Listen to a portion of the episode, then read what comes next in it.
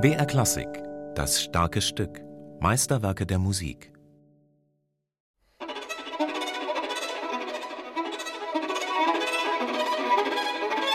Technisch gehören die 24 Kapricen von Paganini mit zum schwierigsten, was je für die Geige komponiert wurde. Dedicati agli artisti, den Künstlern gewidmet, schrieb Paganini auf das Deckblatt seines Opus 1. So viel ist klar. Wer diese Stücke spielen will, muss, im wahrsten Sinne des Wortes, etwas von seinem Handwerk verstehen. Die Kapricen sind kurz, zum Teil dauern sie keine zwei Minuten, und jede von ihnen hat ihre eigenen technischen Schwierigkeiten. Hat Paganini sie als Übungsstücke komponiert, als Etüden? Der Geiger Thomas Zehetmeier jedenfalls sieht mehr in den Kapricen, ihn interessiert vor allem der musikalische Aspekt. Die Stücke, die leben vom Feuer, vom Moment, von jeder Note, von jedem Kontrast und von jedem Witz.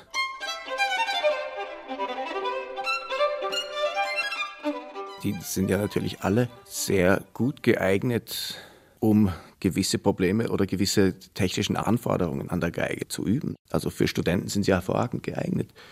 Nur sie als Etüden zu bezeichnen, da würde ich sagen, Thema verfehlt. Capricci. Diesen Titel wählte Paganini nicht zufällig. Bereits im 17. Jahrhundert bezeichnete man so Instrumentalstücke, die sehr launisch, witzig, ja nahezu wie improvisiert klangen. Und knapp 90 Jahre vor Paganini schrieb der Geiger Pietro Locatelli auch schon 24 Kapricen für die Violine. Ob sie dem Genueser wohl als Vorbild gedient haben? Auf jeden Fall zeugen auch Paganinis Capricci aus dem Jahr 1820 mit manchen überraschenden Wendungen von einem launenhaften und spontanen Charakter.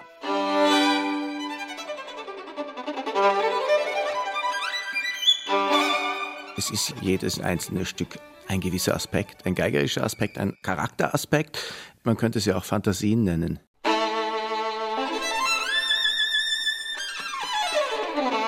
Dieses Perpetuum mobile, die fünfte zum Beispiel, die ja wirklich in einem Höllentempo mit einem speziellen Strich, den Paganini noch verlangt, rasend schnell aufgeführt wird und dann als Kontrast dazu die nächste, die ja vielleicht eine venezianische Melodie mit ein bisschen Mandolinebegleitung ist die sechste, dieses Tremolo.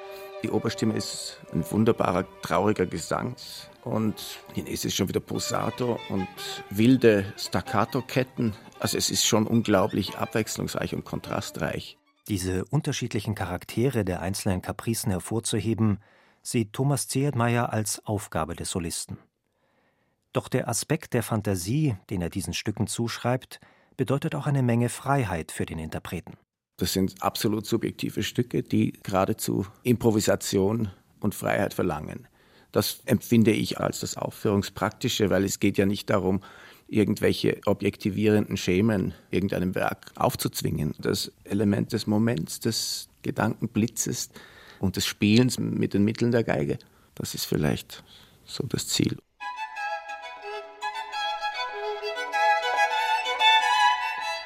Auch Paganini war ein großartiger Improvisator. Er konnte aus dem Stegreif Melodien kunstvoll und virtuos verzieren. Deshalb nimmt sich auch Thomas Zehetmeier die Freiheit heraus, die Stücke teilweise leicht zu verändern. Die meisten der Kapricen sind in einer ABA-Form geschrieben, wo am Schluss der Anfang noch einmal wiederholt wird. Und gerade hier bietet es sich an, zu variieren. Ich denke, dass Paganini sich sicher, wenn er das gespielt hat oder hätte, sicher nicht wiederholt hätte. Der hat ja auch in jedem Konzert wahnsinnig improvisiert. Diese sogenannten Da Capo-Teile zu verzieren, ist eine alte Tradition, die schon in der Barockmusik üblich war. Thomas Zehetmeier benutzt dafür beispielsweise die Flageolets, also Töne, die durch leichtes Auflegen der Fingerkuppe erzeugt werden und dem Klang einer Flöte ähneln.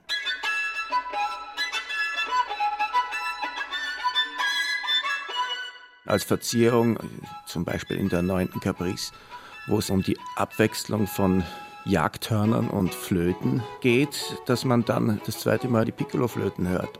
Dafür verwende ich dann die Flageolets.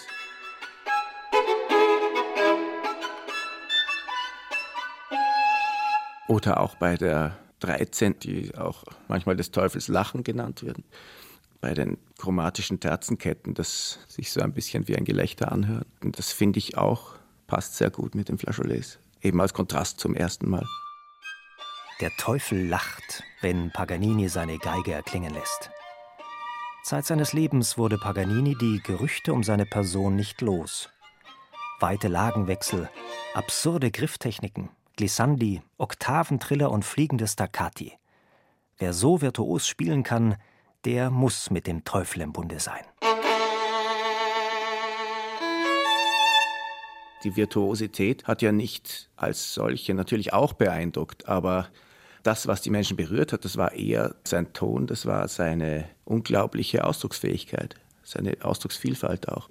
Er hat ja die Menschen zum Schluchzen gebracht mit seiner Geige, er hat auch Naturgeräusche imitiert und das empfinde ich schon als die Aufgabe eines Violinsolisten, dieses Ziel anzustreben, wirklich die Zuhörer direkt anzusprechen, direkt bei der Seele zu erwischen und auch dementsprechend zu lenken. Dass Paganini das konnte, haben Zeitgenossen eindringlich bezeugt. So beschreibt beispielsweise der Musikkritiker Ludwig Rellstab Paganinis Spiel bei einem Konzert im Jahr 1829 in Berlin. Es kratzt und schabt manchmal ganz unerwartet, wie wenn er sich schämte, einem weichen, edlen Gefühle soeben gehuldigt zu haben. Und im Augenblick, wo man sich unwillig abwenden möchte, hat er deine Seele schon wieder mit einem goldenen Faden umschlungen und droht sie dir aus dem Leib zu ziehen. Ich glaube, dass es ganz wichtig ist für die Dramatik der Stücke auch ordentlich in die Geige, in die Seiten reinzulangen, auch bei einigen Doppel-, Trippel-, Quadrupelgriffen. Und ich finde Härte abgewechselt mit Süße und abgewechselt mit Melodien und so, das gehört zum Ausdrucksspektrum da bei diesen Stücken auf jeden Fall. Thomas Zehetmeier ist einer der wenigen Interpreten, der Paganinis Capricen als kompletten Zyklus auch im Konzert spielt. Sehr häufig nur als Zugabe gegeben wird die 24. und damit letzte der Kapricen. Von ihr ließen sich viele andere Komponisten zu Bearbeitungen und neuen Werken inspirieren, wie beispielsweise Liszt, Brahms oder Rachmaninow. Und gerade diese letzte Caprice spielt auch im gesamten Zyklus eine besondere Rolle. Es ist eigentlich schon ein Zyklus in sich, die 24.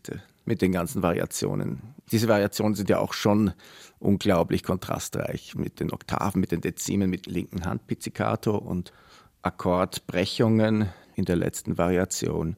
Kunststücke mit der rechten Hand, fliegendes Staccato in der ersten Variation. Also es ist an sich, als ob es ein eigener kleiner Zyklus im Zyklus ist.